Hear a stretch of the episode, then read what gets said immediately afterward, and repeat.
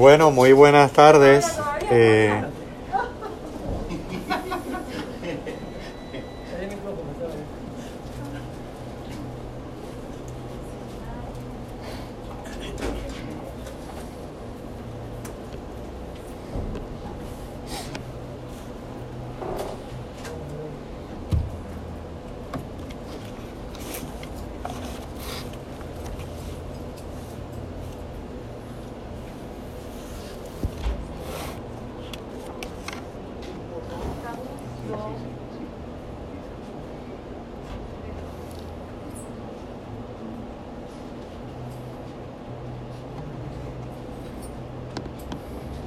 Bienvenidos y bienvenidas a Casa San Clemente Virtual. Hoy apoyamos a nuestro amigo Jorge Torres Carrasquillo en la presentación de su libro La espiritualidad, horizonte y encuentro de lo divino y humano. Damos comienzo. muy buenas tardes a todos. Este, eh, me alegro infinitamente de estar aquí y que estemos aquí compartiendo y para la presentación de los textos de nuestro gran amigo y hermano Jorge.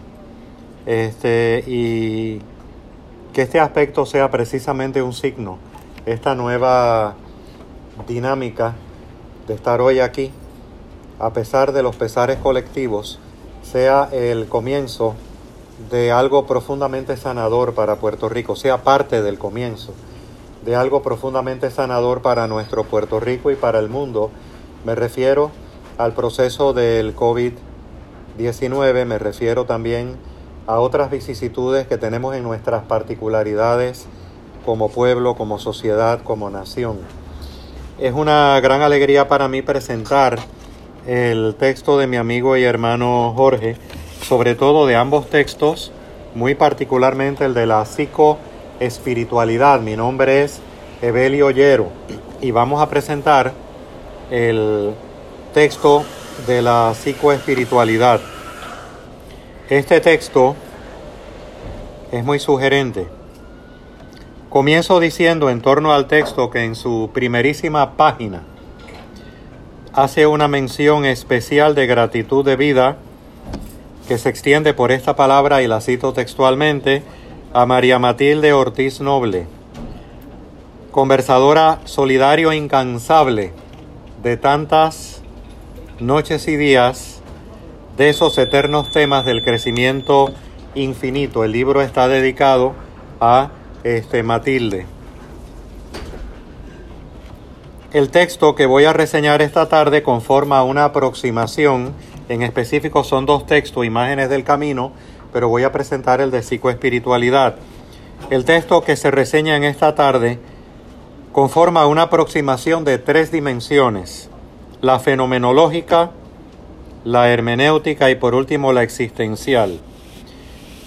Para nuestro amigo y hermano Jorge y el autor del texto, la fenomenología con la cual aborda a su autor es desde el siguiente ángulo.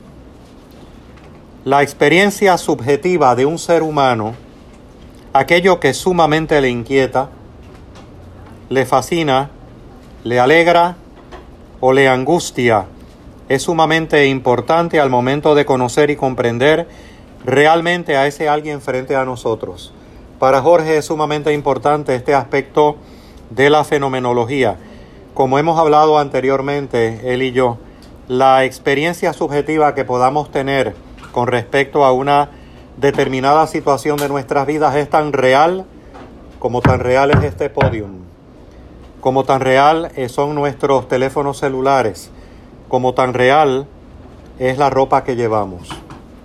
Por lo tanto, aquello que sumamente nos inquieta, aquello que nos fascina, aquello que nos alegra, aquello que nos angustia, es sumamente importante al momento de conocer y comprender quiénes realmente somos frente a la fenomenología que la han estudiado los filósofos y para Jorge, nuestro amigo y hermano Jorge es y autor del texto de psicoespiritualidad, es algo sumamente significativo e importante al momento de conocernos y conocer a los demás. La hermenéutica es un saber relacionado con la interpretación, comienza en la en el estudio de la expresión religiosa. La hermenéutica tiene que ver con la interpretación.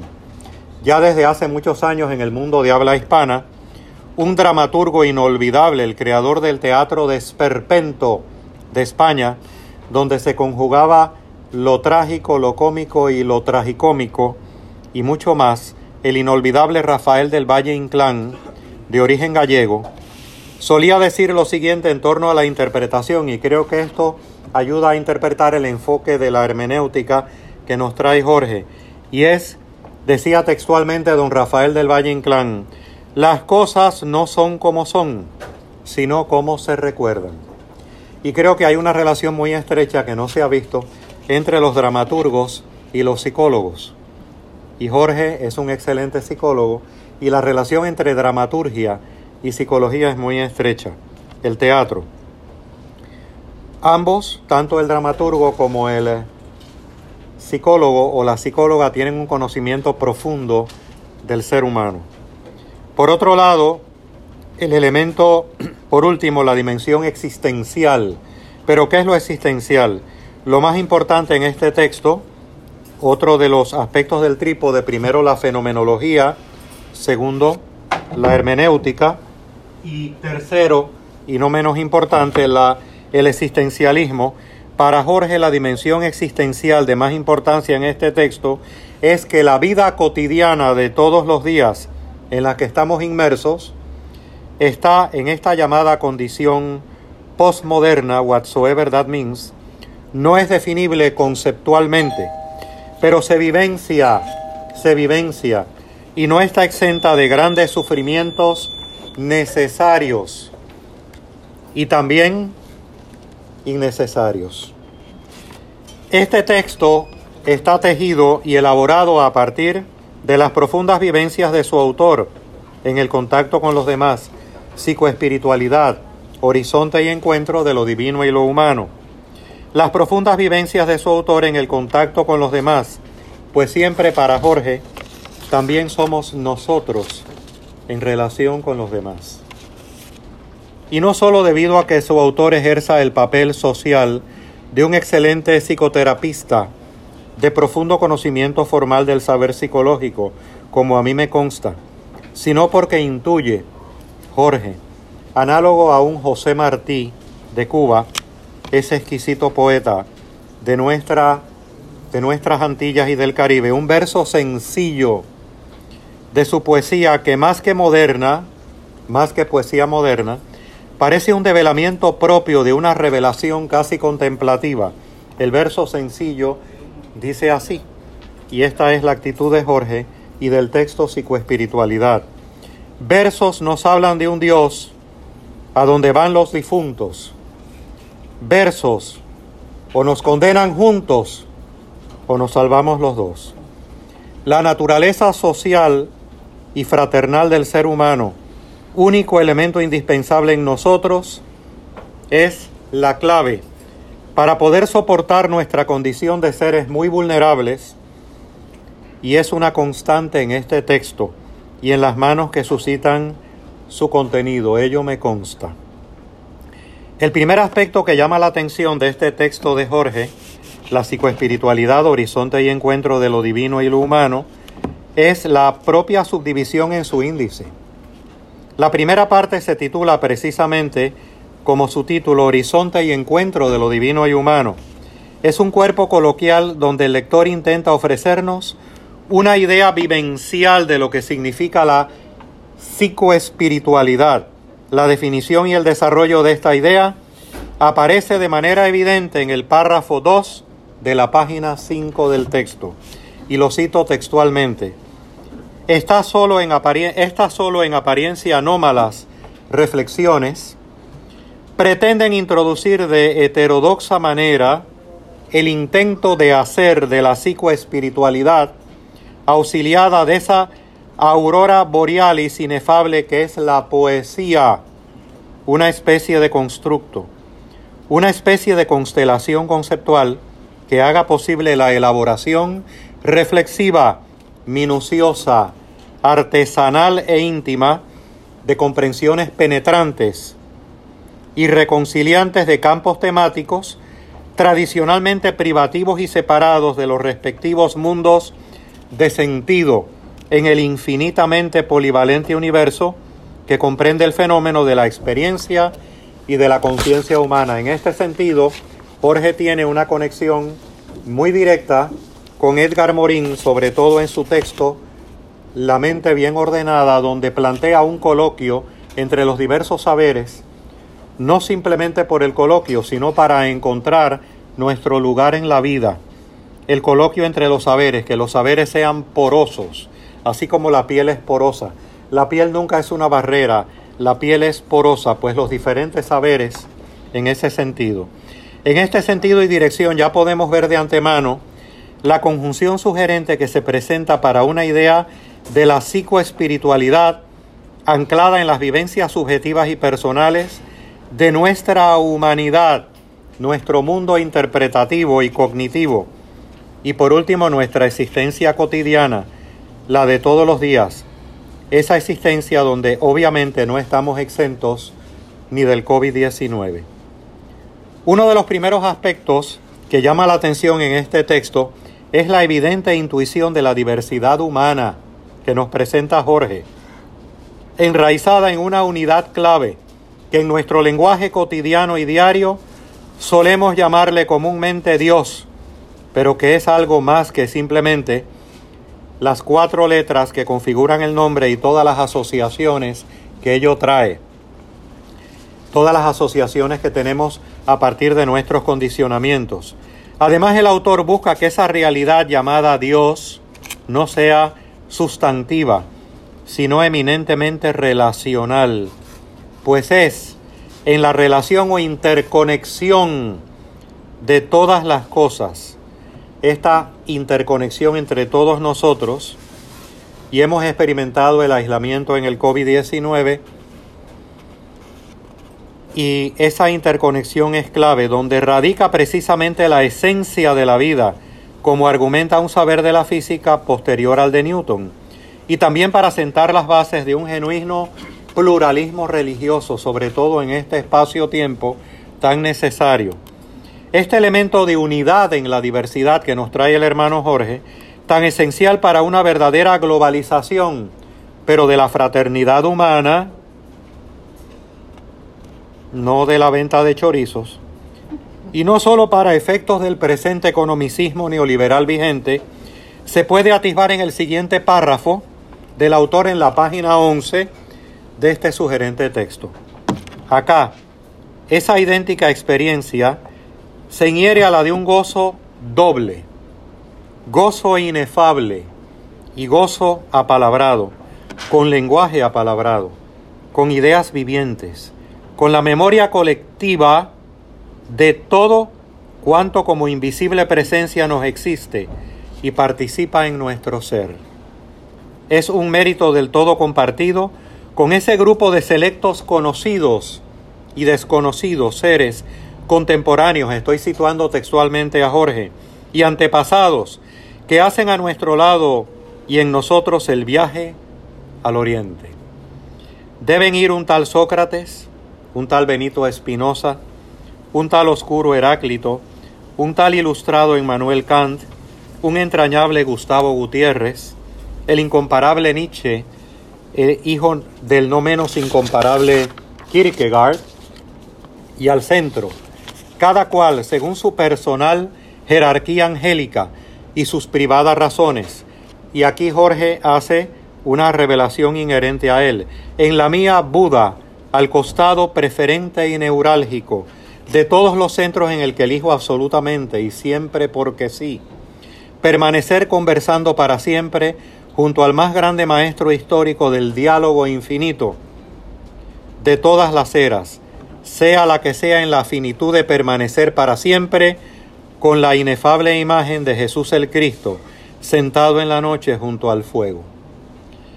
Este énfasis en el diálogo interreligioso es sumamente importante en el trabajo de la psicoespiritualidad, en un contexto de globalización como el vigente, donde sin obviar sus evidentes sombras, que son muchas, descubrimos lo diferente y alterno en otras culturas en su aspecto luminoso.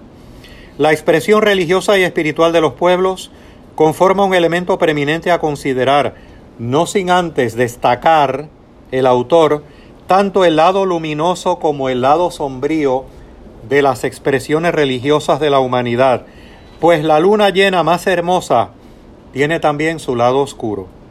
El mismo Carl Gustav Jung, inherente al saber de la psicología, cita el autor en este texto, Jorge, advirtió sobre el peligro de cómo las formas religiosas de cualquier expresión religiosa, cualesquiera que sean, puede ser un obstáculo en la vivencia de lo divino en la medida en que dichas formas se asuman como el fin en sí mismo. Sin embargo, cuando las formas religiosas conforman, como diría el autor de la filosofía perenne, el belga Friedhof Schom, una externalización, cuando el rito religioso es una externalización que conduce directamente a una internalización profunda, o como dicen en el budismo Zen, cuando es el dedo que señala la luna, entonces vivenciamos el camino auténtico de una espiritualidad religiosa. En otras palabras, la eh, vivencia de la espiritualidad para nuestro autor puede vivenciarse dentro del margen de lo religioso lo mismo que al margen de lo religioso. Característica esta última, al margen de lo, de lo tradicional religioso, eh, muy inherente a nuestra condición presente. Es posible que las formas más sublimes de espiritualidad se estén expresando hoy en día a través de lo no religioso, sin olvidar que el vocablo religión proviene del latín religare y solamente significa, miren qué sugerente, volver a unirnos a las fuerzas de la vida en mayúscula, volver a unirnos. La dinámica de la relación humana, análoga a la de un Emmanuel Levinas, el gran filósofo, es indispensable para Jorge Torres Carrasquillo, en términos de crecer en y por medio de lo alterno, lo que es diferente a mí, lo que es distinto a mi persona en el otro. Este aspecto es un trasfondo medular a través de toda su obra, para propiciar una adecuada psicoespiritualidad. En otras palabras, lo alterno, lo diferente es lo que me hace crecer.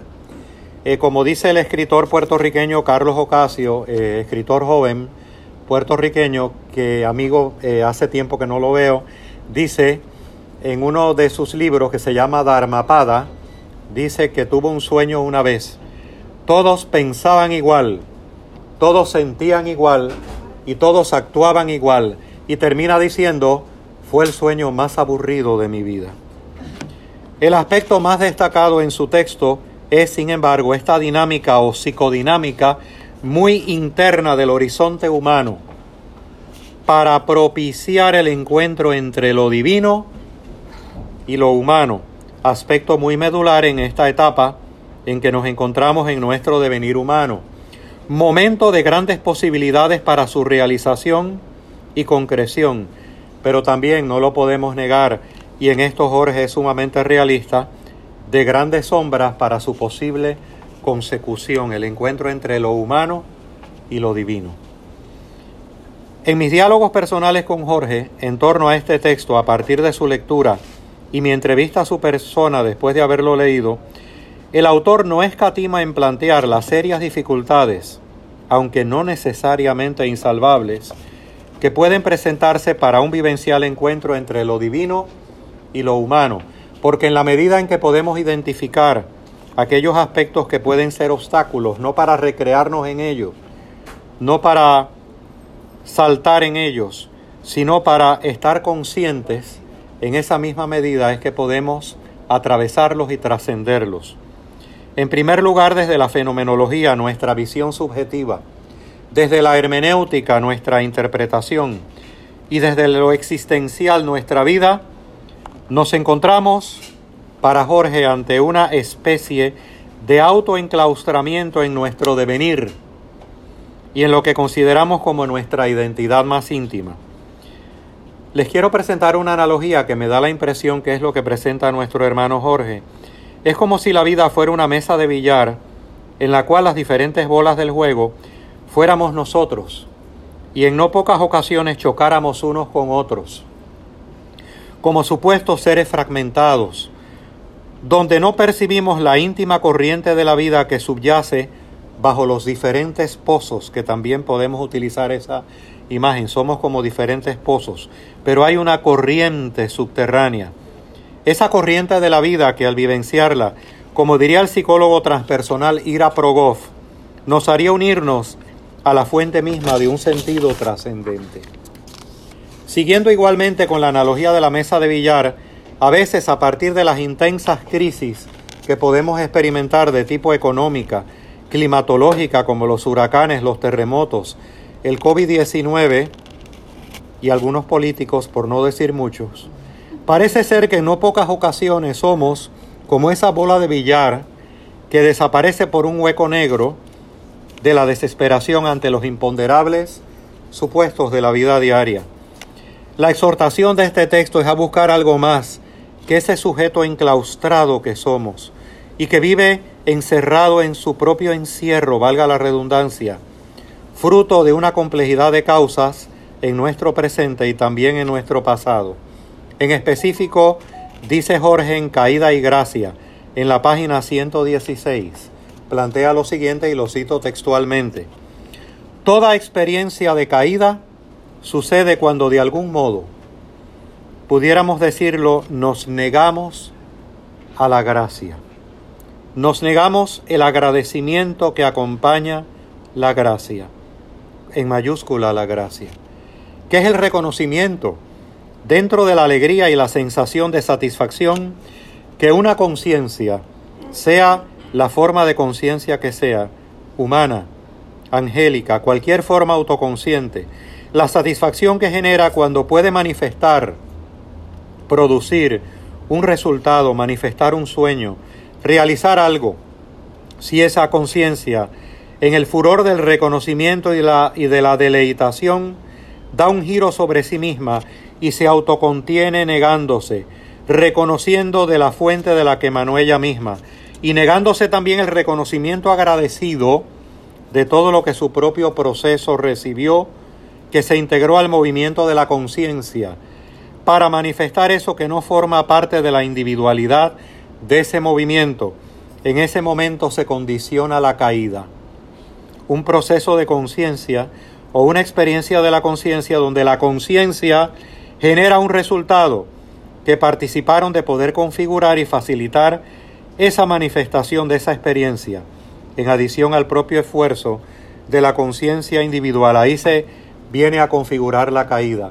Cuando estamos tan enclaustrados en nosotros mismos que no vemos la relación que existe con los demás, cuando no vemos que hemos, hemos podido llegar aquí no por nuestra voluntad, sino por una serie de factores y una serie de conjunciones y constelaciones que escapan a nuestra mínima voluntad, a nuestra voluntad. Pero hemos enfatizado en el ser humano voluntarioso, hemos enfatizado en la voluntad, en ese autoenclaustramiento. Y sin embargo, somos seres vulnerables. Y en esa vulnerabilidad solo nos queda el agradecimiento. El entorno sociocultural en el cual vivimos, existimos y tenemos nuestro ser no parece favorecer un estado de conciencia donde podamos darnos cuenta de este estado de egoísmo, de girar hacia nosotros mismos y de la necesidad y realidad de algo alterno, de algo que nos supere, que se encuentra en lo más profundo de nuestra intimidad, más íntimo que nuestra propia intimidad, o lo que se ha llamado en nuestro entorno sociocultural, por la influencia del trasfondo cristiano, la gracia. El autor de Psicoespiritualidad no plantea que esta dinámica de encuentro de lo humano y lo divino sea fácil. En la página 129 del libro plantea textualmente lo siguiente, ¿cómo pueden haber factores sociales, políticos, económicos, culturales, que obstaculizan ese encuentro porque vivimos, somos nosotros más nuestras circunstancias. Siete formas de evidencia de fenómenos humanos presentes en nuestra posmodernidad contemporánea, me parece, dice en la página 129, dice Jorge, me parecen ejemplos sobresalientes en lo que son esa tercera noción de adolescencia que se pone de relieve lo son nuestra percepción de la sexualidad, los vínculos de consumo los vínculos de consumo. Los vínculos de consumo. La ideología del éxito, el conocimiento científico, como si la ciencia lo fuera todo, es un gran producto humano, pero no se trata de la gran revelación de la absoluta verdad. El poder y las religiosidades y espiritualidades que también pueden ser a la vez que una herramienta para encontrarnos con nosotros mismos, un proceso muy peligroso en su lado sombrío. La percepción que ofrece el autor en estos renglones es realmente fascinante y muy esclarecedora. Una lectura reposada del texto en esta dirección nos hará descubrir, por lo tanto no les voy a decir para que lean el texto cuál es la percepción de Jorge sobre la sexualidad, los vínculos del consumo, aunque ya se la deben imaginar, la ideología del éxito, el conocimiento científico, el poder, las religiosidades y las espiritualidades en su lado sombrío. El entorno sociocultural nuestro puede contribuir de forma y manera significativa a ser un obstáculo a un encuentro en el horizonte entre lo humano y lo divino. Sin embargo, sin embargo, Jorge Torres ni remotamente es un pesimista también sugiere en viva resonancia con un José Ortega y Gasset que el ser humano es él o ella más sus circunstancias. En ese sentido, el texto de psicoespiritualidad me recuerda una anécdota Sem, que el maestro Sem dice, le tengo dos noticias, una buena y una mala, ¿por cuál quieren empezar? Entonces, este dice, bueno, vamos a empezar por la mala para luego tener de amortiguador la buena. Dinos la buena, maestro. Dice, la buena, la mala noticia es que no hay buenas noticias. ¿Y cuál es? Eh, la, esa es la mala noticia. No hay buenas noticias. ¿Y cuál es la buena? La buena es que no le tienes que hacer caso a las malas noticias. Entonces, no olvidemos entonces a la parte que nos corresponde a nosotros dentro de esta dinámica diaria. Nos exhorta Jorge a que busquemos ese centro de calma esa fuente que emana y corre, donde hay algo que nos trasciende y nos lleva más allá de los estrechos límites de nosotros mismos y que en nuestro limitado pero hermoso lenguaje y en nuestro lenguaje común le hemos llamado Dios, pero que reitero es mucho más que esas cuatro letras unidas y que todas las asociaciones que hemos hecho de Él. Vivimos de afanes, de fatigas, de cansancios, de sobrevivir y ahora con todo el cansancio que nos ha generado el COVID-19. El texto libro del Eclesiastés, dentro del texto de grupos que es la Biblia, nos habla en parte de este cansancio que hemos experimentado cuando se plantea vanidad de vanidades, todo es vanidad.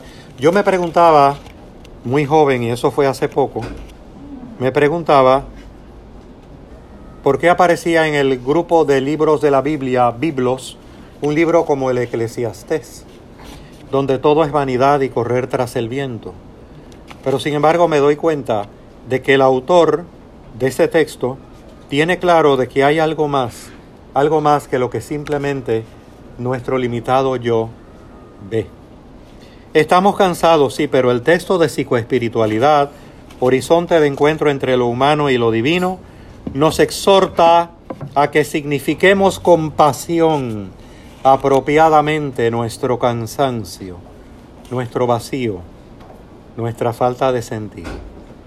¿Será que empezamos a intuir que hay algo más que simplemente esto que vivimos existencialmente todos los días?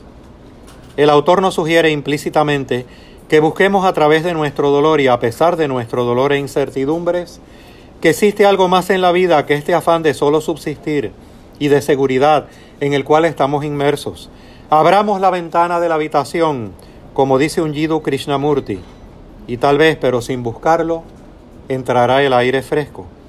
En este sentido, el tomar las cosas con más calma, el aprender a vivir, el compartir, la fraternidad, el amor, el dialogar, la amistad, la música, el encuentro con el modesto encuentro de esta tarde nos lleva de vuelta a unirnos con las fuentes de la vida. El texto de psicoespiritualidad, Horizonte y Encuentro de lo Divino y Humano, nos hace recordar de nuevo a Olderlin y a Martin Heidegger. Poéticamente habita el ser humano en esta tierra.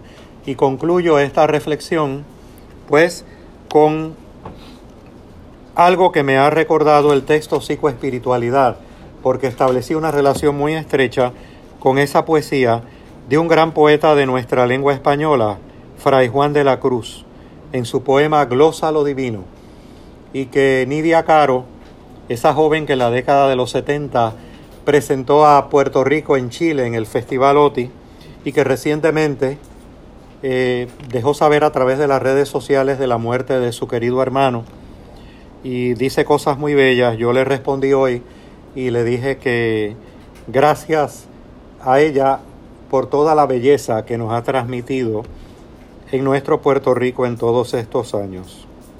Y ella en su CD de Amores Luminosos dedica también un espacio a esta poesía de glosa a lo divino. Y esto es lo que me recuerda el texto de psicoespiritualidad de Jorge. Termino, termino con este breve poema de Fray Juan de la Cruz, pero muy sustancioso. El que de amor adolece, del divino ser tocado, tiene el gusto tan cambiado que a los gustos desfallece. Es como con calentura fastidia el manjar que ve y apetece un no sé qué que se encuentra por ventura. Fíjense cómo le llama la divinidad, un no sé qué ni por toda la hermosura nunca yo me perderé, sino por un no sé qué que se encuentra por ventura. No olvides tú el interior, que es de mucha más valía, pues no puedes hallar gozo y alegría en lo que hay afuera da sabor, mas sobre toda hermosura, lo que es, será y fue, busca de hallar un no sé qué que se encuentra por ventura, ni por toda la hermosura, nunca yo me perderé, sino por un no sé qué que se encuentra por ventura. Muchas gracias. Estamos.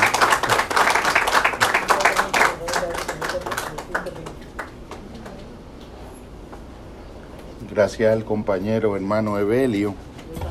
Iba realizando como algunas notas de reacción al maravilloso momento y encuentro verdaderamente fraterno.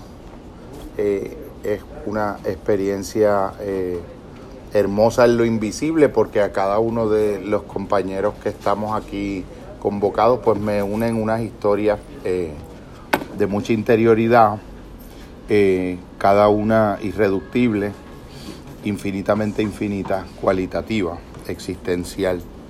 Eh, siempre que yo, eh, en los últimos años hemos hecho las colaboraciones con los compañeros de Casa San Clemente, eh, me ha placido apalabrar el comienzo de los trabajos con tres insistentes citas. Samuel las debes haber escuchado ya varias veces.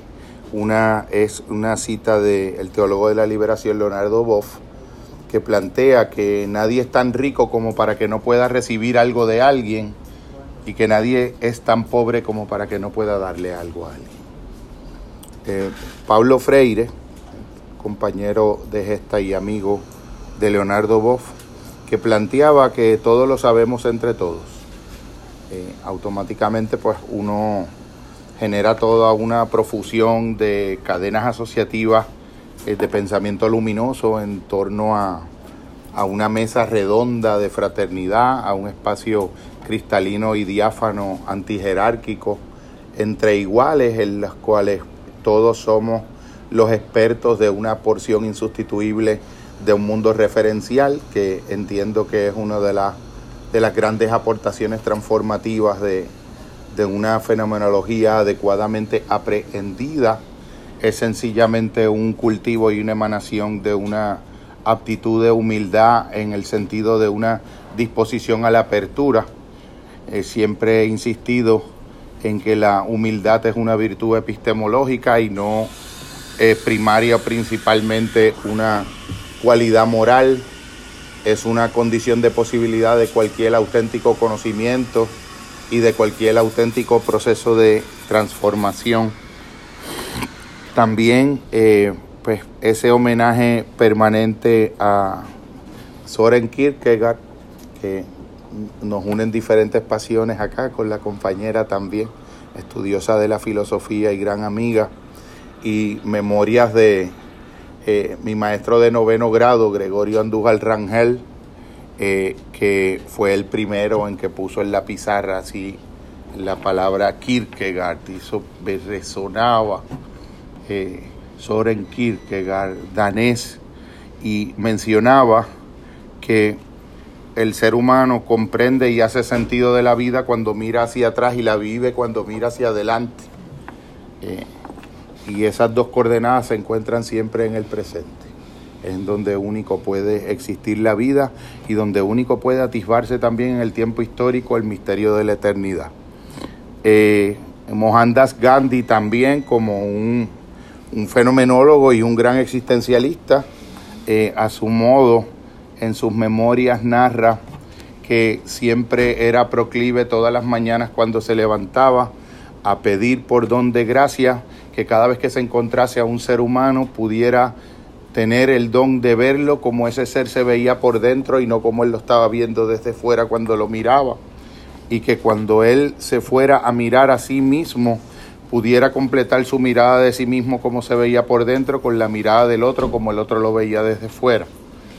Eh, rompiendo esa tendencia de, dicotomía, de dualización y de fractura, que es la tendencia a mirar al otro desde una eh, mirada de tercera persona y a mirarnos a nosotros desde una mirada de, primera persona, es recuperar eh, el elemento expansivo en la consideración de la mirada a la primera persona que late en esa tercera persona del otro que nosotros estamos objetivando y que en ese proceso de objetivación estamos deformando y malentendiendo en su esencia.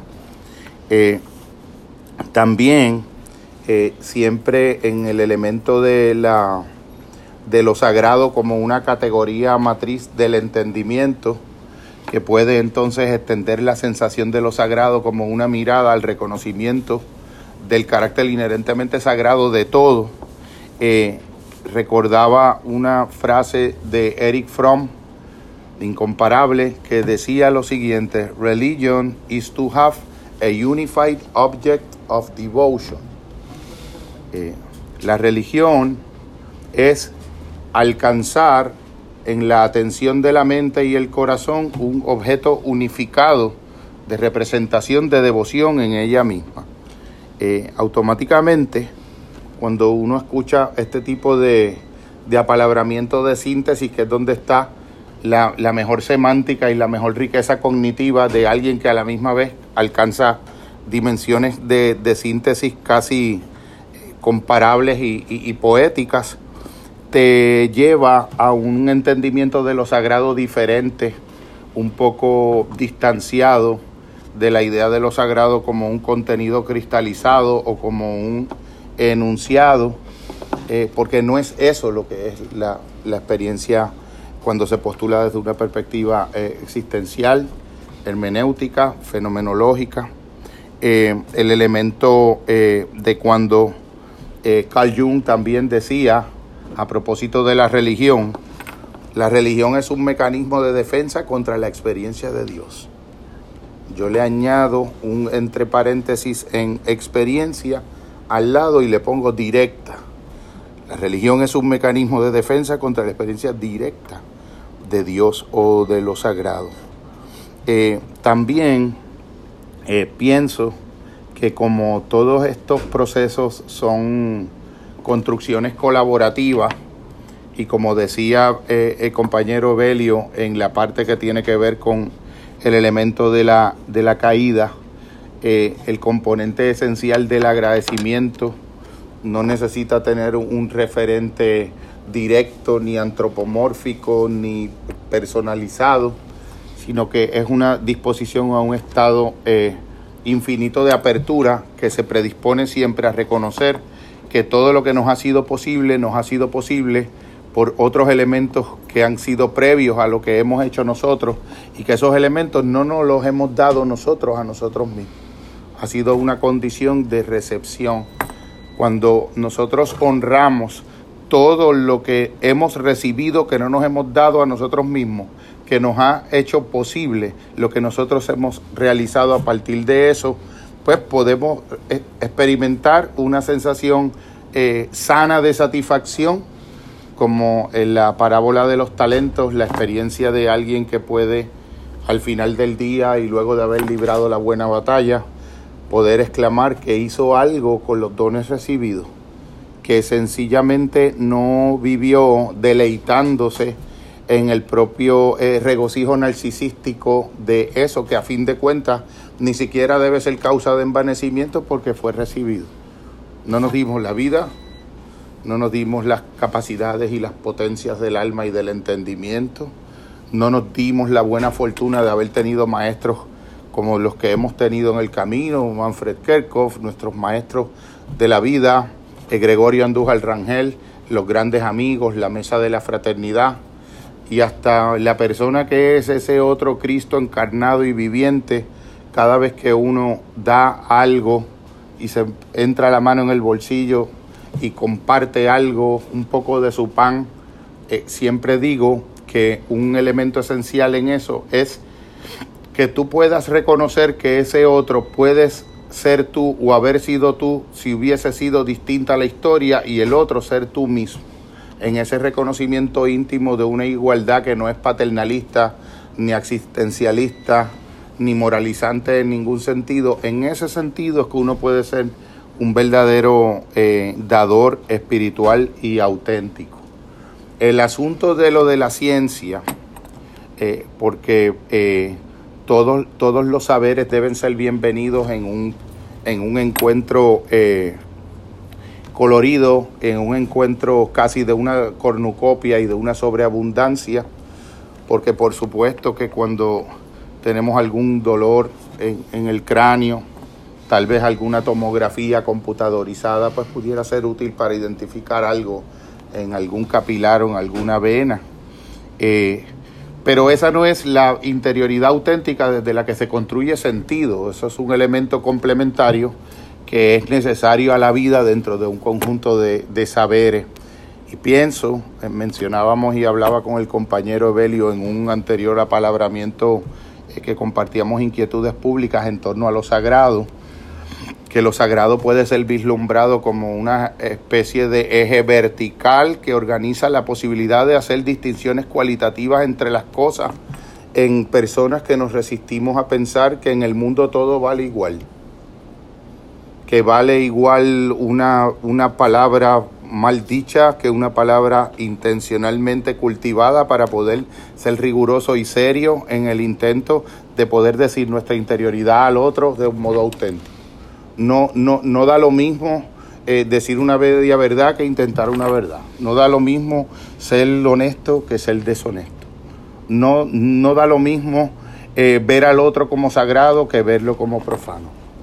No da lo mismo una idea del respeto que sea una, una idea predominantemente jurídica, de código civil y de código romano, de los sujetos autónomos de la modernidad, que sería como yo decir en mi vecino, eh, el reglamento eh, de nuestra aldea dice que la colindancia de mi espacio lateral mide esta cantidad de pulgadas y yo me excedí en una pulgada, pues yo te he faltado el respeto en esa pulgada. Ese, ese cumplimiento eh, de matesis universal excesivo de la parte jurídica.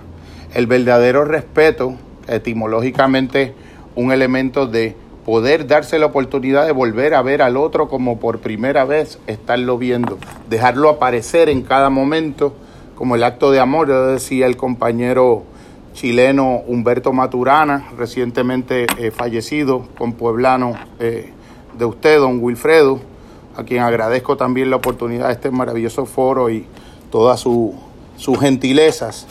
Eh, la experiencia de un, de un amor que puede reconocer al otro como sagrado, al otro como un interlocutor legítimo, pero en una mesa y en un banquete donde lo sagrado y lo importante tiene cabida como un criterio para poder distinguir el valor de las cosas. En el mundo de la hermenéutica, y es por razones que no son propias de un, de un tecnicismo filosófico de tipo academicista, sino de un elemento del encuentro humano, son herencias que las tradiciones de la filosofía nos permiten para construir la experiencia de la humanidad y la experiencia relacional. Y ese elemento de lo que es un auténtico diálogo, siempre eh, cito una práctica de la antigüedad en el siglo XII en la Universidad de París, cuando estaba eh, eh, Tomás de Aquino, doctor angélico de, de la iglesia, se llamaba la cuestión disputata era una especie de protocolo que era una condición de posibilidad del encuentro dialógico de los seres. En las cuestiones diputadas, cuando asuntos de controversia, eh, cuando yo iba a sentarme a la mesa a dialogar con otro ser humano, la precondición para poder ser un interlocutor epistemológicamente legítimo del otro era que yo tenía que, antes de sentarme a la mesa, poder hacer ante la comunidad de los conocedores y ante el otro mismo mi mejor representación posible de la posición del otro, en un grado que intentase rebasar incluso la que el otro pudiera hacer de sí mismo. Y una vez fuera sancionado por la comunidad y por el otro y validado ese posicionamiento y el otro hubiese hecho lo mismo, nos sentábamos a la mesa fraterna. Había una, una, una precondición y un, un, un esfuerzo legítimo de adentrarse en el mundo del otro como el otro estaba viendo y construyendo su mundo de sentido y su mundo de significado. Esa mirada en primera persona es una mirada que de algún modo reconoce la relatividad de todas las formas de mirada que objetivan las cosas, que las reducen a algo que comparte propiedades en común, que es lo que es la función de abstracción conceptual con las cosas, pero que las despoja de su carácter inherentemente singular e irreductible, que es en donde para pensadores como, como Kierkegaard eh, eh, nacía o, emanaba el epicentro de lo auténtico humano y de la posibilidad de una eh, verdadera verdad, en el sentido de verdades por las que vale vivir, verdades por las que vale construir, verdades por las que vale levantarse todos los días en un optimismo que no, que no puede por momentos darse el lujo de ser empírico porque la evidencia lo refuta de continuo. Es un optimismo que tiene que ser de algún modo, tiene que tener un carácter visionario y transempírico, que puede en unos momentos dados cruzar desiertos, cruzar adversidades, porque la realidad y la historia parece disconfirmar ese, ese posicionamiento. Eso es una actitud del alma, eso es una decisión que no se puede fundamentar en ninguna demostración lógica y empírica ni en ninguna sistematización eh, conceptual. El peso de verdad, esas verdades subjetivas, es el elemento de, que hunde sus raíces en lo que de verdad tiene la el misterio sagrado de la persona humana y el misterio sagrado de la persona de cada uno de los seres que componemos e intentamos construir eh, nuestro mejor mundo posible, desde las mejores posibilidades de todo. El elemento de la trascendencia también lo menciono como una, como una función, lo menciono, hacía una nota, una visión que funda un espacio y no el espacio de un lugar al que se llega. Eh, nos vamos como refinando en el corazón y en el entendimiento y vamos buscando formas en las que las emociones y el acercamiento afectivo a las cosas también adquiere una dimensión epistemológica. Eh, en trabajos anteriores se postulaba la experiencia de las energías transformativas del amor como las que representan las tradiciones antiguas que están cristalizadas en la filocalia eh, ortodoxa y los antiguos padres del desierto, experiencias de, una mirada muy finísima en las cosas que de algún modo las penetra y las conoce de una manera que no puede conocerlas ningún otro modo de abordaje y de mirada. En la presentación anterior que hacíamos acá, eh, doña Roxana tuvo la gentileza también de compartirnos una canción que había sido inspiradora de la, del ensayo que era sobre el amor eh, que era la canción de Violeta Parra de Volver a los 17. Y una canción que cuando yo la escuché, más o menos a, esa misma edad del número que celebraba la canción, sentí ya en los años universitarios que había algo descomunalmente eh, luminoso, eh, cegador, resplandeciente en las intuiciones que estaban codificadas al interior de esa eh, magistral canción de la folclorista chilena. Y cuando el tiempo fue pasando y a lo largo de los años y de las décadas se fue articulando esa intuición en una mirada un poco más laborada, y un poco más artesanalmente construida desde la palabra y desde el pensamiento conceptual que reconocía que aquella eh, de, aquel deslumbramiento emocional que sentí en aquel momento era la intuición y el comienzo de una intuición que 30 años después podía reconocer como una vuelta a una mirada y a un reconocimiento que el amor es una forma de conocimiento puede construir saberes que otras formas de abordaje humano y que otras formas de mirar las cosas eh, no puede, no es capaz de construir. También mencionaba en aquel momento la cómo las sabidurías ancestrales eh, de compañeros como el grupo de los mapuches en Chile eh, mencionaba cuando codificaba la etimología de lo que es el amor o enamorarse, cuando se traducía al español, amar es alcanzar a ver el resplandor de una luz de amanecer saliendo de los ojos y del centro de la mirada del ser humano que te están mirando. Eh, un colectivo humano eh, que tenga una riqueza tan eh, polivalente, tan infinita, hasta en un sustantivo, eh, no sería una, un, crimen intelectual de lesa humanidad eh, llamarlo primitivo, o llamarlo prelógico, o llamarlo eh, no moderno. De hecho, ese colectivo humano entendían que la verdadera aportación a la humanidad que ellos habían hecho como grupo no iba a ser nunca las edificaciones de grandes templos, ni las alturas de un Machu Picchu, ni la orfebrería, ni el trabajo con la platería y con el oro, sino haber construido un lenguaje y una comunidad de práctica de lenguaje en la que cada ser humano podía alcanzar la sabiduría en el periodo de una vida histórica y en donde se podía aprender en el peuma, donde se podía aprender aprendizaje en el mundo de los sueños y en el estado de los sueños lúcidos. Eh, entiendo que es mucho lo que se pudiera eh, hablar y seguir compartiendo. Ya yo le había prometido a estos queridos amigos que iba a ser, dije hasta brevísimo, superlativo de breve, eh, pero son, son asuntos del amor, son asuntos del amor. el amor también es un intento de apalabramiento de lo que no puede ser apalabrado. El amor también es un intento de llevar en el lenguaje la codificación del misterio de una poesía que puede hablar sobre lo que ninguna otra cosa puede hablar y puede intentar la huella de lo irrepresentable en sí mismo. Eh, me siento completamente honrado de, esta, de este foro, de esta oportunidad, de este encuentro con todos ustedes, grandes amigos de una fraternidad invisible y de un viaje al oriente un verdadero y auténtico viaje al Oriente. Yo quisiera que alguno de ustedes, compañeros, que puedan como compartir, interaccionar. Aleida, Tony, Samuel, Adrián.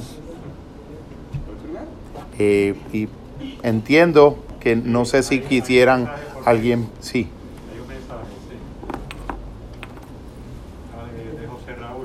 Ah, qué bien.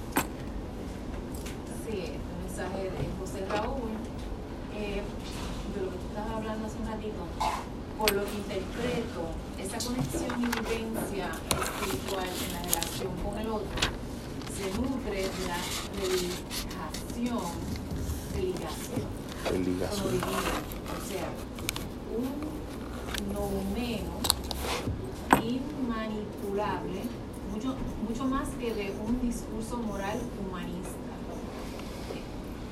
Entonces, ¿cómo articular esa experiencia frente a la crisis de la postmodernidad por el lado secular y por el lado religioso frente al fundamentalismo? Vamos a intentar la mejor respuesta posible y como todos lo sabemos entre todos, la podemos intentar entre todos. Gracias compañero José Raúl. Pienso, aquí hago uso para el intento de la parte de la vertiente eh, secular de la, de la pregunta del enorme eh, reto gigante que tenemos eh, hago uso y recurso de los elementos de sensibilidad aprendidos en el mundo de las terapias narrativas, eh, donde el punto de partida fundamental es que tú te sustraes de una posición de experto. Eh, ya tú no te sientes ni te experiencias experto de nada y puedes recuperar lo que decía del compañero Pablo Freire, de que todo lo sabemos entre todos, y, poder crear unas estructuras nuevas y unas formas de experiencia de encuentro conversacional auténtico, de la cual, eh, y es una, es una apuesta de fe, pero también es una, una apuesta epistemológica, de la cual pueden surgir verdades al modo análogo de las verdades gestálticas, que son aquellas que son más que la suma de las partes constituyentes. Entiendo que el, el diálogo es una de la, el encuentro fraterno, eh, el encuentro de hacer, de hacer algunas carnes y no a tu casa, Miguel, a compartir. Eh, esos espacios, te estoy invitando a que nos invites, invitándote a que me invites.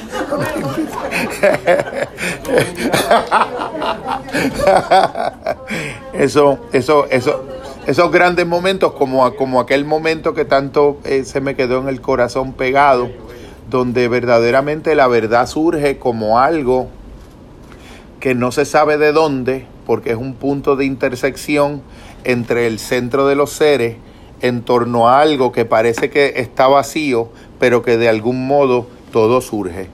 Eh, la compañera Enid, que hemos trabajado también en, en, dinámicas de grupo y que estuvimos también allá compartiendo gesta en, en los tiempos de las horas eh, prescriptivas del internado doctoral y también de, la, de los elementos de los grupos que nos convocamos para apoyarnos mutuamente, eh, a mí siempre me ha parecido un misterio eh, insondable, no inefable, porque sí puede hablarse de él, pero insondable, lo que son los procesos de la sanación en dinámicas de grupo donde todos los seres nos convocamos a compartir una experiencia de dolor no enmascarada ni pretendida que no existe, sino auténticamente honesta de nuestra primera persona y en espacios donde, donde incluso en algunos de ellos que hemos participado, que prescriptivamente se, se proscribe el dar consejos o el interpretar eh, la narrativa que el otro está generando y se surgen unos espacios de sanación como producto de esa experiencia de poder apalabrar nuestra mejor discernida verdad de nosotros mismos en un espacio donde eso es aceptado desde el amor y desde una perspectiva radical de no enjuiciamiento, eh, aflora una experiencia de sanidad que entiendo que hunde sus raíces en, los, en, los, misterios de la biología del amor, en los misterios de... Eh, de, de, nuestra esencia como, como seres mamíferos, en la historia de la preservación de la vida, y algo ocurre, uno empieza a sentir que se pierde peso, eh, no, el, no el peso físico que se pierde caminando, eh, pero se pierde algo interno que verdaderamente tiene peso y ocupa espacio. Tiene tanto peso que ya en la antigüedad, en el libro egipcio de los muertos, se representaba la, el, juicio final como una platilla, un platillo, una, una, una pequeña bandeja de balanza donde se ponía una pluma de un ave y el alma del difunto. Y cuando el alma del difunto tenía una gravedad menor que la masa de, la, de una pluma de un ave, la platilla se levantaba y entonces el alma se elevaba. Una intuición de que hay cosas que aunque no ocupan espacio y no pueden ser experienciadas como físicas, de algún modo que escapa a nuestro entendimiento, tienen de alguna manera peso en ese espacio interno. Creo que el intento secular, eh, la respuesta no es sencilla. El, interno, eh, eh, el intento por la vía secular de romper esa, esa fractura, de devolver un poco algo a lo que pedía en su plegaria antigua en el siglo VI Isaac de Nínive, cuando pedía que le pedía a Dios la gracia de que lo liberase de la dispersión de su intelecto y del conocimiento que nacía de la dispersión del intelecto, que le permitiese el don de poder tener un segundo conocimiento que nace de la crucifixión del intelecto, de una mirada que puede visionariamente ver las cosas en una esencia unificada. Yo creo que ese, ese segundo orden de conocimiento que nunca puede excluir el amor, tiene que ser el punto de partida en el encuentro con el otro, reconociéndolo por adelantado como sagrado, no como un sujeto de derechos y deberes en un sentido jurídico, sino como, como, como, una especie de, de, a priori fundamental el reconocimiento del otro como sagrado, como punto de partida de cualquier auténtico diálogo. Eso por la vía de lo, de lo secular, por la vía de lo religioso Tal vez yo no sea el mejor representante para poder apalabrar de esos espacios porque en honestidad no, no los frecuento asiduamente, aunque tengo un enorme respeto eh, porque creo que de la misma manera de que eh, decían aquellos compañeros de la Fanny en aquella salsa de que de cualquier malla sale un ratón, también yo lo digo de otro modo de que de cualquier malla sale un hermano también. Y entonces en, en, todos los espacios puede ser destilado, como decía Reiner María Rilke, destilado, libado la miel de cualquier flor, de cualquier espacio, de cualquier diversidad. Yo creo que el asunto de, del fundamentalismo no es un asunto privativamente de las religiones e institucionales como tal, sino es un, un una manifestación de una, voy a decir algo como, que suena como técnico, pero de una morfología estructural de la condición humana. Eh, la tendencia al fundamentalismo es un riesgo que existe en cualquier ser sentiente.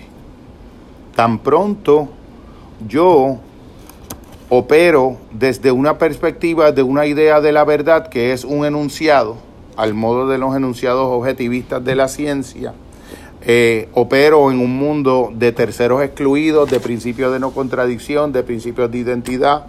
Si es A no puede ser B, o A no puede, si es A no puede ser A y no A a la B.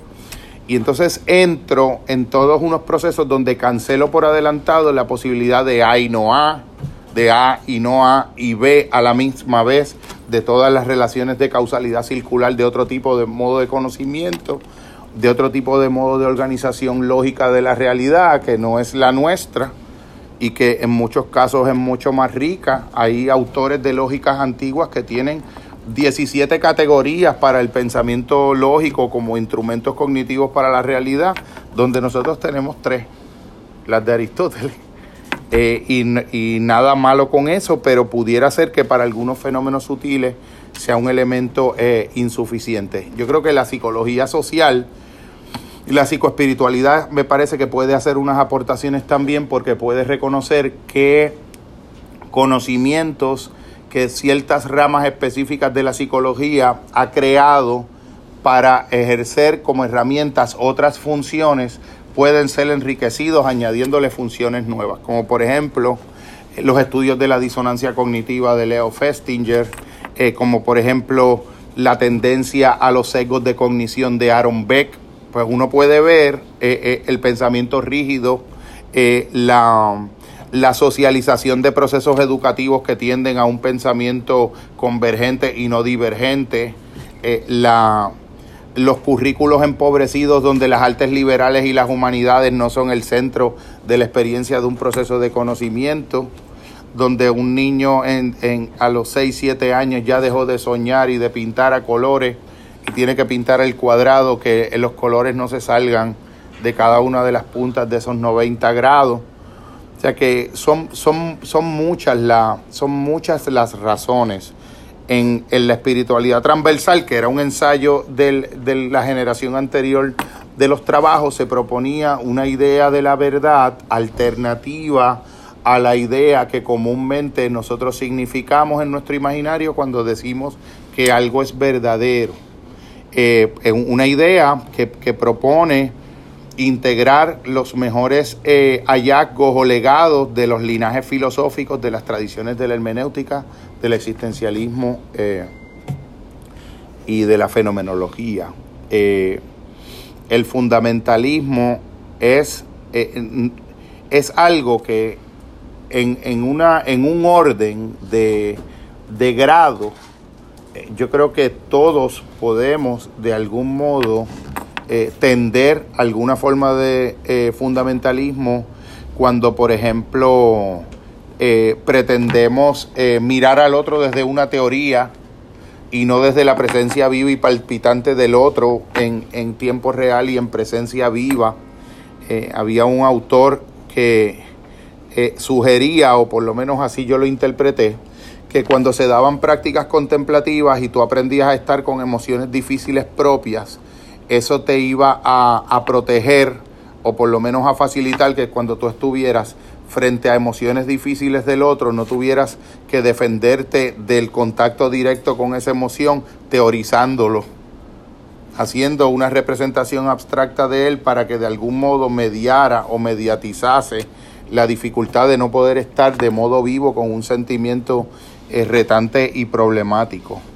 Eh, la idea de de la filautia, que tanto también estudió la antigüedad, de cómo se va articulando un, un sentido predominante de amor excluyente a mí mismo y predominante de mí mismo, que una de las manifestaciones eh, a nivel cognitivo más eh, detrimentales de eso es que en todos los encuentros humanos predominantemente la pulsión de autoafirmarse como quien tiene razón en lo que está planteando eh, es un valor que se hipostasía y que de algún modo se vuelve el fin último del proceso del encuentro.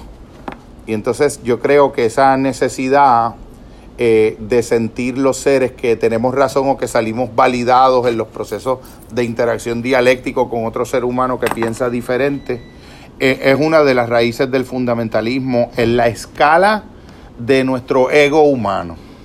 El elemento también de que lo hemos estado reflexionando, el asunto de, de, la vergüenza y la culpa y las emociones tan, eh, tan retantes y tan difíciles presentes en nuestra sociedad eh, contemporánea.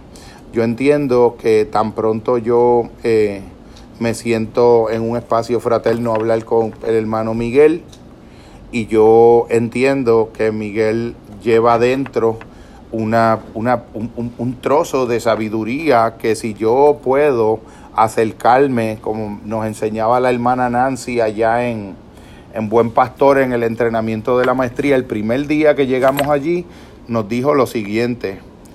En los hombres de la antigüedad y en el libro de Éxodo se eh, relata que cuando las personas llegaban a un lugar sagrado, se descalzaban las sandalias. Cada vez que un ser humano le abra su intimidad, su corazón, sus sentimientos, acérquese a ese espacio con los pies descalzos. Ese planteamiento a mí se me pudiera haber olvidado todos los otros aprendizajes eh, aprendidos en aquel momento, pero esas palabras de la hermana Nancy siguieron resonando en mi camino y yo creo que me acompañan cada vez que alguien toca la puerta y llega al espacio. Yo lo recibo con los pies descalzos ese momento de intimidad de la persona. Cuando tú tienes ese reconocimiento del otro y del diferente como sagrado, que a mí me parece que el centro de una pedagogía humana en el momento y la coordenada contemporánea sería entrenar activa y proactiva e incesantemente en destrezas para el encuentro con el diferente, pero de, una plataforma que por adelantado le reconoce carácter sacramental a ese otro y, y, honra y defiende su diferencia también. Cuando podemos vivir eso en la más alto grado y medida, yo creo que tal vez no hagamos una, no estaremos planteando un solucionamiento definitivo, porque en lo humano nada es un solucionamiento definitivo, pero sí una buena aproximación suficiente para un proceso de transformación. No sé si los compañeros, eh, Antonio, ¿quieres compartir algo? Aleida. Yo, quiero decir algo, eh, digo, porque ¿verdad? la mención era de, no puedo quedar callada. ¿Quieres venir acá? Ok, pero quédate ahí. Eh, primero quiero darle las gracias a todos los que están aquí, ¿verdad?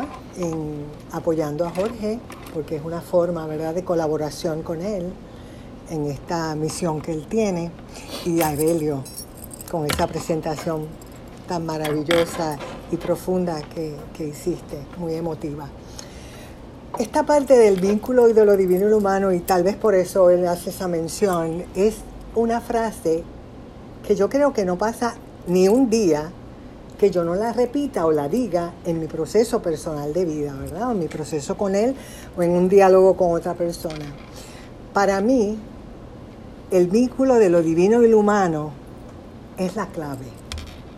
No solamente con el otro, es el vínculo de lo divino y lo humano en ti. Porque cuando tú logras balancear la parte tuya divina, la parte tuya humana, tu mirada cambia entonces hacia el otro, tu mirada cambia hacia el mundo. No es lo mismo mirar a través de una mirada frívola que a través de una mirada de bondad. No es lo mismo mirar a través de una mirada egoísta o a través de una mirada de amor, de empatía, de solidaridad. Hacia el otro. Pero en el proceso personal, yo hablo desde mi experiencia, eh, siempre yo le decía a Jorge, ¿tú quieres ser un hacedor de conocimiento o un hacedor de milagros? Y él quedó una vez impresionado cuando lo oyó de, de mis labios cuando le hice esa pregunta. Porque si lo tienes todo aquí, no lo bajas las 12 pulgaditas acá, entonces tu mirada no cambia si lo dejas aquí. Pero tu mirada cambia cuando lo, lo bajas, ¿verdad? Lo transportas hacia esas 12 pulgadas que está tan cerca, ¿verdad? De tu mente. Yo recibí una crianza muy dogmática, muy fundamentalista, eh, evangélica, así que no fue fácil. Y yo para poder hacer este trabajo interior tuve que alejarme de eso para desaprender y reaprender. Pero esto no quiere decir que yo me alejé de mi fe, sino que cuando yo regreso, entonces mi mirada era otra y mi fe estaba más fortalecida. Así que para mí el vínculo de lo divino y lo humano es lo sagrado. Cuando él habla de horizonte, que es el final, para mí ese es el propósito, ¿verdad? Yo creo que cada uno de nosotros tiene un propósito mucho más allá de estar aquí. Podemos vivir la vida como autómatas, como los Walking Dead, como les digo yo, como el programa ese de Walking Dead, o podemos vivir la vida con propósito. Y yo creo que para vivir la vida con propósito tienes que utilizar ese alertamiento, ese awareness que habla el curso en milagros, para tú poder identificar cómo es tu mirada. Y cuando termina el día, ¿verdad? En la noche tú puedas hacer una autoevaluación, una autoevaluación, una introspección de cómo estuvo ese día, cómo fue tu mirada hacia esa lección. Eso no quiere decir que vamos a dejar de sufrir, que vamos a dejar de tener dolor, no lo que cambia es tu mirada hacia esta lección. Lo que cambia es tu mirada hacia ese que te ofendió. Lo que cambia es tu mirada hacia esa lección de vida, ¿verdad? Así que el mejor aprendizaje, porque yo no soy filósofa como él, eh, pero la experiencia de vida es lo que te va a nutrir de verdad el día a día cuando tú puedes cambiar esa mirada. Así que para mí poder identificar y tener ese alertamiento todo el tiempo, que tú puedas poder autoevaluarte, termina tu día y te vas al descanso y puedas sentir que de verdad viviste ese día con propósito, que tal vez hubo una persona que tú sentiste esa mariposita en el estómago, ¿verdad? Pero pudiste tal vez darte cuenta de que eso sucedió y estás permitiendo que ese rayo vertical pueda atravesar ese rayo horizontal. Como dice Jorge, la parte horizontal es lo humano, la parte vertical es lo divino. Todos tenemos sombras, todos tenemos luz, pero la luz es más fuerte y poderosa que la sombra. Y un rayo de sol puede atravesar una nube totalmente oscura. Así que cuando permitimos eso en nuestras vidas, se va balanceando y se va dando ese oneness de, del vínculo de lo divino y lo humano. Para mí, en mi experiencia de vida, ¿verdad? Y es una frase que yo pues tengo gracias, pues porque por eso tal vez él lo, utilizó pero es algo que para mí en mi proceso personal me ayuda a estar en alerta. Y yo quiero vivir la vida con propósito, ¿verdad? Eh, estamos aquí, como dice Belio, tan real es esto, pero lo que cambia es nuestra mirada, nuestra mirada hacia el otro y la mirada de compasión a tu propio proceso de vida, ¿verdad? Porque ahora mismo sabemos que como está esta sociedad a nivel, está, nuestra islita amada, en la parte política, en la parte social, en los valores, ¿verdad? Hay una disfunción totalmente yo creo que el que ustedes están aquí hoy demuestra que realmente su mirada está en ese, en ese proceso diferente de cambio, ¿verdad? Y yo creo que no es la mirada del otro, es la mirada en ti lo que tiene que cambiar para tú poder ver la transformación en lo demás, ¿no? Así que en mi proceso personal no pasa un día que yo no, no haga eh, o no use la frase el vínculo de lo divino y lo humano. Así que para mí es la clave realmente. Y le doy a cada uno las gracias de estar aquí, ¿verdad? Y eso es eh, un, una muestra de que sus miradas son diferentes, porque uno está en la búsqueda de esa verdad y en la búsqueda de ese propósito. Eh, tenemos que vivir la vida así, realmente. Así que eh, gracias por esa aportación, Jorge, de ese libro maravilloso, realmente. Y, y gracias porque están aquí.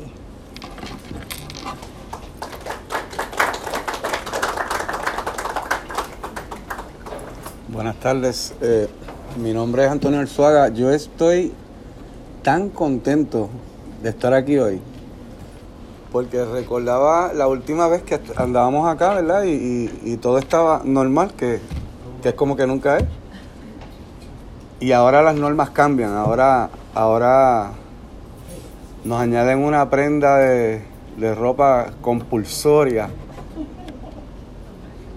y yo creo que eso establece como un, un de vuelta al principio, como cuando no habían los, los idiomas. Ahora estamos hablando 95% con los ojos. Casi puedes saber lo que está pasando debajo de la mascarilla mirando los ojos. Y se abre un, un espacio más más agresivo dentro de la búsqueda del, yo en la gente, porque básicamente obligaron a quietar la, la gente y los acondicionaron a una nueva forma de vida. Y esta, esta oportunidad de estar aquí hoy, a algunos les faltan familiares, a algunos les faltan amigos. Yo entre ellos pues perdí, el papá de un amigo se fue, y, ahora que surgen todos estos cuestionamientos de si es real, si es, de embuste, si es una falacia, si la gente se está muriendo del susto o del miedo, o de qué se están muriendo, si existe tal virus, si existe la vacuna y si de verdad toda esta, toda esta, esta confusión ¿verdad? Que, que trae, que nos desmantela, realmente se ha encargado de reconstruir cosas que no nos habíamos dado cuenta que necesitábamos eh, entender y que solamente a través de algún tipo de soledad o, trampa que te haga la vida, que te deja ahí inmóvil, dice, ahora no tienes otra cosa que hacer nada más que buscar para adentro. creo que esa es la forma, esa, es la parte bonita del, del proceso, ¿verdad? Y la segunda parte más hermosa es que tengamos la oportunidad de vernos aquí otra vez, que tengamos aunque sea este, una pequeña oportunidad de volver a juntarnos porque esta, esta mezcla fue, fue necesaria para que salieran esos libros. Esos libros son necesarios para que esta mezcla continúe. Yo tuve una oportunidad con, con, con mi hermano Jorge de, de hacer un conversatorio corto, que a lo mejor algunos lo pueden haber visto en el canal de él, en donde compartíamos alrededor de unas obras que él, él, ¿verdad? que él tiene, que las, las he hecho yo, y las últimas tres pues han sido básicamente como eso mismo, como un compartir de lo sagrado, de lo sagrado que, que la naturaleza misma le da al artista, una capacidad que, que no lo tienen todos y a la vez todos lo tienen. Porque si todos lo sabemos entre todos, ¿verdad? ¿De dónde agarra inspiración alguien para, para plasmar algo si no es de una literatura, de una inspiración de otro, de una idea, de algo que vio? Así que andamos totalmente confligiéndonos, andamos mezclándonos hasta involuntariamente. Y ahora queremos hacer fuerza para mezclarnos más. Y eso es lo que hace que estemos aquí hoy. Allí hablábamos del arte sanador, cómo, cómo el arte mío me sana a mí y cómo yo voy dejando una sanidad para otro. Y no necesariamente porque la persona entienda lo que yo quise plasmar, que es lo más nítido. Porque es la percepción personal de cada uno de una imagen o de un cuento, de un libro, de una historia, de una noticia, lo que, lo que le da la forma que él quiere que tenga. A veces yo tratando de explicar algo por una imagen, toco un sensor distinto en el espectador y la, y la, y la pieza que antes era un dibujo pasa a ser una experiencia. Hay quien se empeña en hacer una experiencia viva, pues, el que hace las películas, ¿verdad? Pero entonces está el que, el que nos funde en, unos entendimientos y unos saberes casi ocultos y, y, y, casi espirituales, en donde la filosofía, como lo hace Jorge y, y como lo hacen todos ustedes, porque verdaderamente no hay mucha palabra que pueda que pueda realmente llenar el espacio del entendimiento de la totalidad de lo que es la belleza de ser un humano en esta hermosa tierra, en este, específicamente en nuestro Puerto Rico. Y hoy día pareciera que estamos más confundidos que nunca, pero realmente lo que andamos es en la búsqueda de la verdad que ya teníamos adentro y que añoramos recordar para encontrarnos y volver a lo que realmente era la vida. Ni es muerte, ni es experiencia, ni es vida. Es sencillamente ese momento, ese nos ese aquí donde estamos, que construye libros, que construye piezas, que algunos de ustedes serán poetas y de aquí siguen haciendo más cosas. El legado que vamos a dejar cuando ya no estemos aquí a nuestros hijos. Los que estamos tomando responsabilidad de agradecer lo que se nos ha dado por gracia y ponerlo al servicio de otros. No es dibujar bueno, malo, lindo o feo. Es poder llevar una idea y sanar. Y el arte como un agente sanador, bueno, pues somos testigos hoy aquí. Mira no me imagino cómo se debe sentir que te dediquen un libro, ¿entiendes? Cuánto compartir tiene que haber de dos seres para salir toda esta dinámica. Cuánto compartir tengo, tengo yo con él que me, que me hace visualizar cosas en mi propio trabajo que yo mismo no conozco, porque es como estábamos compartiendo al principio, que la mejor oportunidad que tú le das al humano es poderlo ver como es por dentro y no necesariamente como lo que tú crees que es por fuera y que te diera la misma oportunidad a ti es lo único que nos vamos a, a poder sustentar como, como una raza. Yo estoy agradecidísimo de verlos a todos ustedes, bien contentos, casi para llorar, como dice Jorge. Porque eso dice que, que sí, que como raza vamos a seguir yendo a buscar aquello que amamos, que como, que como gente que tenemos una línea de pensamiento, queremos volver a encontrarnos con aquel que hacía ese comentario, con aquel que siempre citaba esto yo soy el menos intelectual de todos ustedes tal vez, y de seguro el menos que he estudiado aquí, pero sí me atrevo a apostar que soy de los más agradecidos por la oportunidad. Este, he tenido tremendo día hoy y, esta tarde ha sido mágica. Eh, impensable que pudiéramos volverlo a hacer, ¿verdad? Hace un año atrás nos aseguraban que probablemente nunca y aquí estamos hoy de nuevo. Agradecidos. Compartir algo, Aleida, algo que quieras compartirnos, que tienes tantas iniciativas tan bonitas también. Pues yo lo único que tengo que decir es que a mí cada vez que Jorge me invita a estos encuentros o comparte algo por Facebook o con Evelio en su dinámica con Evelio, me llena de esperanza porque encuentro que Jorge se cultiva, cultiva unas virtudes, ¿verdad? Que evidentemente para mí es lo que a mí me gustaría imitar, ¿no? Y yo decía, hay gente que todavía como Jorge quiere perseguir el amor, el, la apertura al otro, digo, pues yo también lo voy a hacer. Porque, y me motiva mucho este, que él tenga este corazón tan grande de invitarnos, de hacer estas cosas por los demás y me llena de alegría. Estoy bien contenta de que pueda estar aquí, Jorge, gracias.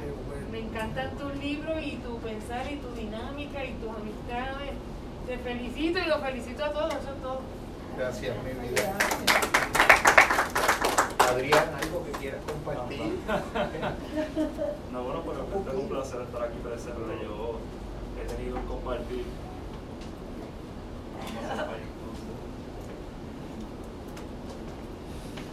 Gracias, nervio. No, no he tenido un compartir con Jorge, pues este último año pues, ha sido una experiencia definitivamente enriquecedora, muy linda, me ha ayudado a, a aprender mucho, a crecer, he podido dar cuenta de, de ese preciado título, o sea, ese encuentro de lo divino y lo humano, en ese encuentro con un otro, en ese vínculo con un otro, en ese compartir, en esa, en esa relación tan, tan dadora de vida. Genuinamente he podido, podido dar cuenta de, de, lo de lo bendecido, ¿verdad? Que puede ser tal interacción. Y, y, nada, pues genuinamente esta es una oportunidad para poder dar cuenta de eso. Simpatizo con Antonio. Definitivamente hace un año atrás que no podíamos volver a encontrarnos este, como colectivo y para mí es de las cosas más importantes que se puede compartir, genuinamente. Poder estar con un otro, o sea, con un grupo y, y dar cuenta de lo importante que son esos, que son esos vínculos. Así que nada, este, creo que no tengo mucho más que decir, realmente pues agradecido y he podido leer un poquito del libro, me gusta, me gusta de verdad que definitivamente me estoy llevando mucho, estoy tomando, tú me conoces, mis apuntes, subrayando, llevándome cositas este, para traerlas después al foro contigo y discutirlo más a fondo, porque realmente me gusta, me gusta mucho llevar ese tipo de trabajo a cabo y, y seguir aprendiendo. Yo creo que tengo pues esa, esa, ese compromiso hacia con el aprendizaje y especialmente con un otro y lo que ese otro me puede enseñar y pues ahí encontrar ese aspecto sagrado en el encuentro. Así que pues definitivamente gracias y qué bueno verlos igualmente, sí. Pues,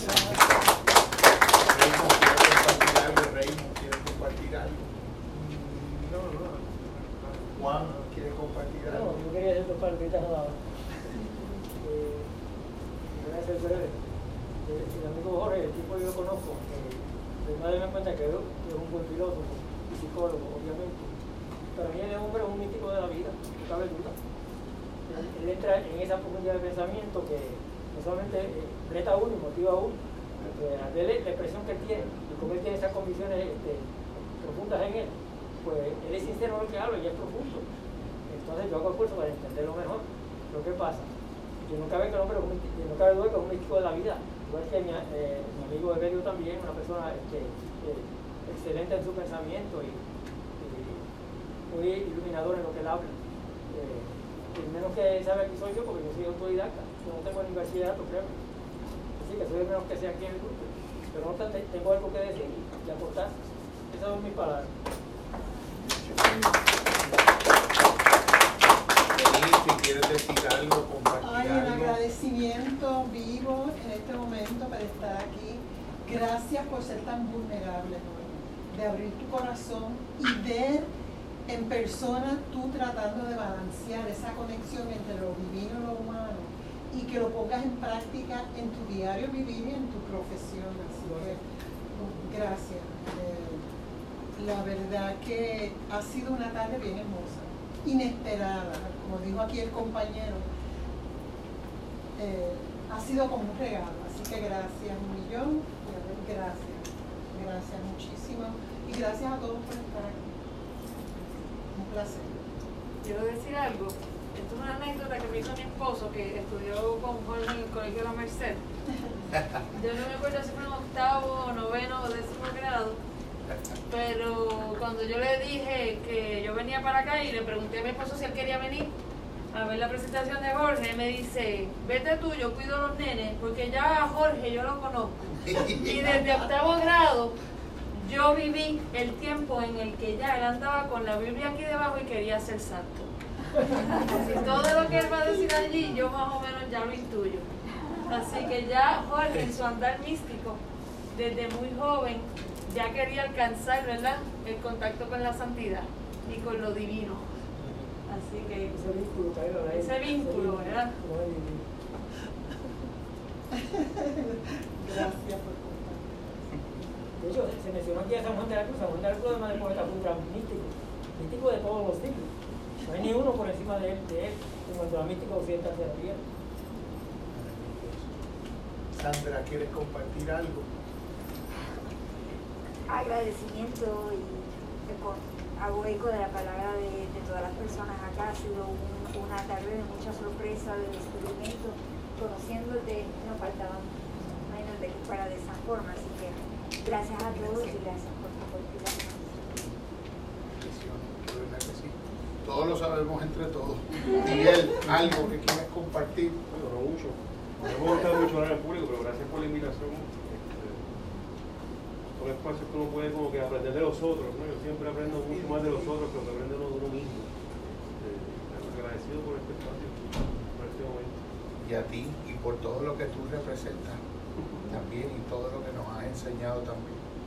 Desde muchas maneras que rebasan el lenguaje. Un testimonio encarnado de hermandad y de, y de, y de buen amigo. De verdad que sí. Sobre, tengo. Sí. Cuando, cuando se abrió Border, nosotros pretendíamos hacer precisamente lo que se está llevando a cabo aquí, un círculo de estudio y reflexión. Yo estuve en Border, él estuvo en Border, y pretendíamos lograr eso, un círculo de, de, de reflexión donde intercambiábamos ideas, se ponía un tema específico, o un libro, y no se llevó a cabo, no se, no, no se llevó a cabo, no se llevó a cabo, pero teníamos el propósito, el grupito que estábamos en este. Nada se pierde. Todas las semillas eventualmente surgen. Y aquí estamos. Y aquí estamos y aquí seguiremos. ¿Alguien más que quiera compartir algo?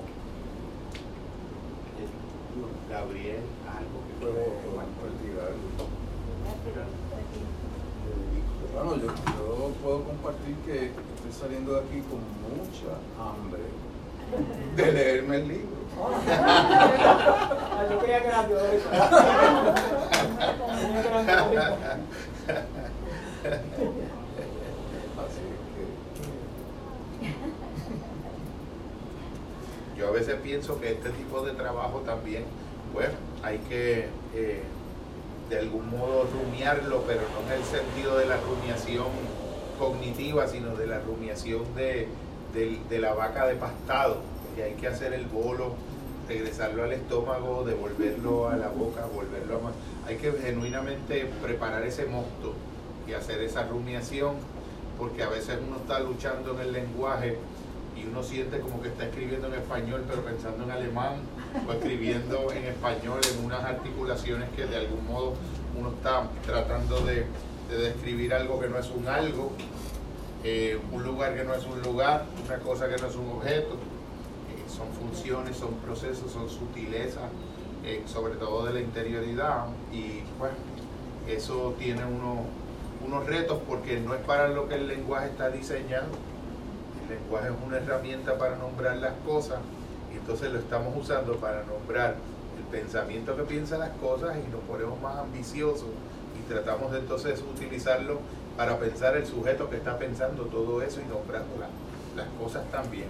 Y después una tarea que es esperar del lenguaje casi posibilidades que le son antinaturales, pero uno, yo creo que esa es la piedra de Sísifo. Seguimos levantando, vuelve y cae, la volvemos a levantar de nuevo y, y buscamos una, una metáfora diferente, un giro donde, como decía Heráclito, que las cosas se preservan transformándose. Transformándose es el modo de ellas poder paradójicamente seguir siendo ellas mismas. Y tal vez eh, nadie, Borges daba una lección de humildad donde decía que los demás se enorgullezcan de lo que escriben, yo me enorgullezco de lo que he leído porque que estamos tan y tan influidos y tan atravesados por el lenguaje que es también nuestra primera gratitud en calidad de artesanos de la palabra porque la lengua la recibimos, la lengua es el espíritu mismo. Y entonces eso es algo que el agradecimiento es un don de gracia, la lengua es una gracia.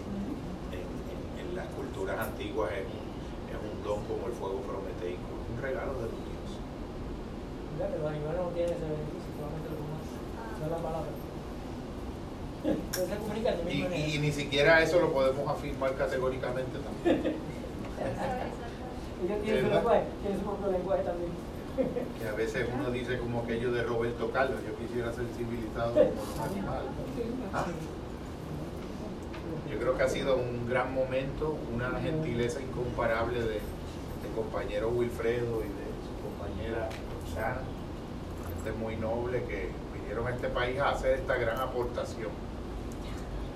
El intento quijotesco de mantener a flote un proyecto empresarial de esta envergadura, que es la única librería auténticamente especializada en temas de crecimiento de tipo disciplinario psicológico que existe en Puerto Rico, tengo yo entendido. Y eso no se dice poca cosa. Verdad que también el honor, el honor a ustedes, que el honor lo merecen. De verdad que sí. Me recuerdan a Roberto Torretti, que fue mi primer profesor de lógica en la universidad, un chileno exiliado eh, de los tiempos de Pinochet, Carla Cordúa o Cordua, que era profesora mía de estética, José Echeverría Yáñez, que lo escuchaba, pero no, ya no era profesor activo, pero lo seguía también, un caudal de pensadores chilenos verdaderamente deslumbrantes, deslumbrantes, deslumbrantes. Humberto Maturana, eh, allá en los 80 estábamos fascinados con él y con la autopoiesis los sistemas autopoyéticos. O sea que de algún modo hay una universalidad. Violeta Parra, también paisana de ustedes, y de verdad que abrió un, horizonte para mí en la epistemología de solo el amor con su ciencia nos vuelve puros y sinceros. Gracias de verdad, gracias a todos. Bendiciones. Gracias.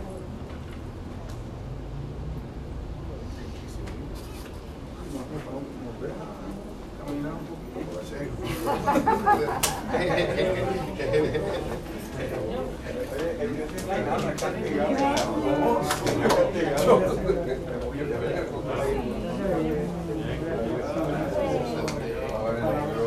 Yo voy allá. Yo Gabriela es la gran chilena. Gabriela Mistral, la gran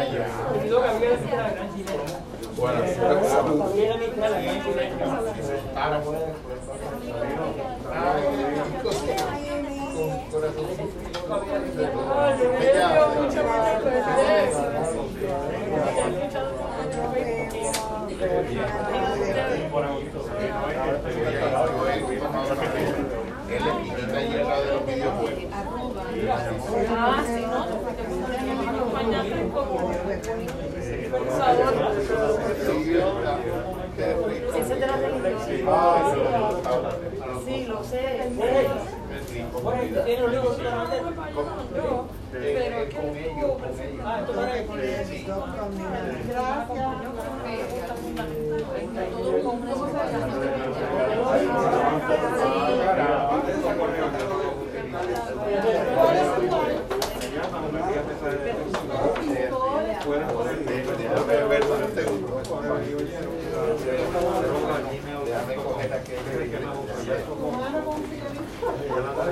coger.